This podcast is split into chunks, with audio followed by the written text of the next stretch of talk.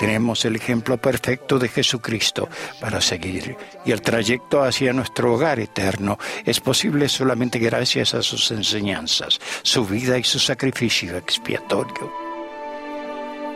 Bienvenidos a este episodio del podcast de la Conferencia General. Hoy escucharemos el discurso del elder José A. Teixeira. Recuerden el camino de regreso a casa. En 1946, el joven investigador Arthur Hassler caminaba por la orilla de un arroyo de montañas cerca del hogar de su infancia cuando tuvo una experiencia que lo llevó a un importante descubrimiento acerca del modo en que los peces encuentran el camino a su hogar. Cuando ascendía una montaña, pero aún sin poder ver la cascada favorita de su infancia, a Hasler de pronto le sobrevino un recuerdo que había olvidado. Él dijo, mientras una fresca brisa portadora de fragancia de musgos y aguileñas recorría la pendiente rocosa, de pronto acudieron a mi mente los detalles de esa cascada y su ubicación en la vertiente de la montaña. Esos aromas reavivaron los recuerdos de su infancia y le recordaron su hogar. Si los aromas podían desencadenar en él esos recuerdos, dedujo que quizás podían resultar igualmente evocadores para un salmón que después de años en alta mar regresa a reproducirse en el preciso lugar. Basándose en esa experiencia, Asler, con otros investigadores, procedió a demostrar que el salmón recuerda los mismos aromas que le ayudan a nadar miles de kilómetros desde el mar para encontrar el camino de regreso a casa.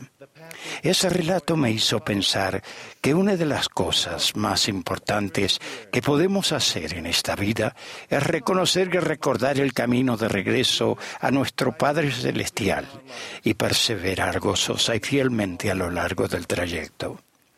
Pensé en cuatro recordatorios que si los ponemos en práctica de manera constante en nuestra vida pueden reavivar sensaciones de nuestro hogar celestial. Primero podemos recordar que somos hijos de Dios. Tenemos una herencia divina. Él sabe que somos hijos de Dios y que Él desea que regresemos a su presencia. Es uno de los primeros pasos del trayecto de regreso a nuestro hogar celestial. Tengan, en presente este linaje, dediquen tiempo con regularidad para estimular su sistema inmunológico espiritual, recordando las bendiciones que han recibido del Señor. Confíen en las guías que han recibido de Él, en lugar de recurrir únicamente al mundo para medir su valía personal y encontrar su camino. Hace poco visité a una persona muy querida que había estado hospitalizada.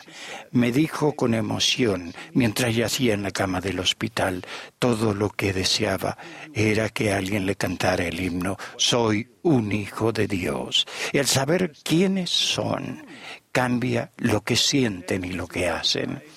El entender quiénes son en realidad los prepara mejor para reconocer y, recordar el camino de regreso al hogar y anhelar estar allí. Segundo, podemos recordar el fundamento que nos protege.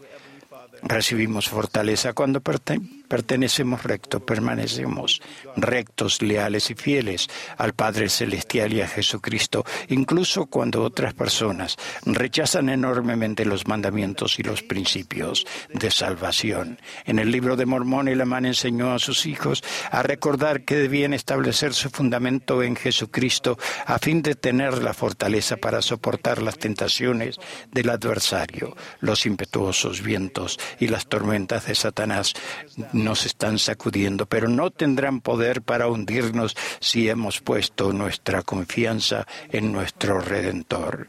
Sé por experiencia propia que a medida que elijamos escuchar su voz y seguirlo a Él, recibiremos su ayuda, obtendremos una perspectiva más amplia de nuestras circunstancias y una comprensión más profunda del propósito de la vida. Recibiremos las impresiones espirituales que nos conducirán a casa Tercero, podemos recordar ser dedicados a la oración. Vivimos en una época en la que con un solo toque o un comando de voz, podemos comenzar a buscar respuestas sobre casi cualquier tema en la inmensidad de información almacenada y organizada en una vasta y compleja red de computadoras. Por otro lado, tenemos la sencillez de la invitación de comenzar a buscar respuesta de los cielos. Orad siempre y derramaré mi espíritu sobre ti, promete el Señor. Y grande será tu bendición, si grande que si logras los tesoros de la tierra. Dios es plenamente consciente de cada uno de nosotros y está listo para escuchar nuestras oraciones. Cuando recordamos orar, hallamos su amor sustentador y cuanto más oramos a nuestro Padre Celestial, en el nombre de Cristo más traemos al Salvador a nuestra vida y mejor reconoceremos la senda que Él ha marcado hacia nuestro hogar celestial. Cuarto, podemos recordar prestar servicio a los demás. A medida que nos esforzamos por seguir a Cristo, prestando servicio y mostrando bondad a los demás, mejoraremos el mundo. Nuestros hechos pueden bendecir de manera significativa la vida de quienes nos rodean y también nuestra propia vida. El servicio amoroso añade significado a la vida que da así como el que la recibe. No subestimen el potencial que tienen de influir para bien en los demás, ya sea mediante el servicio de sus hechos o el servicio de su ejemplo.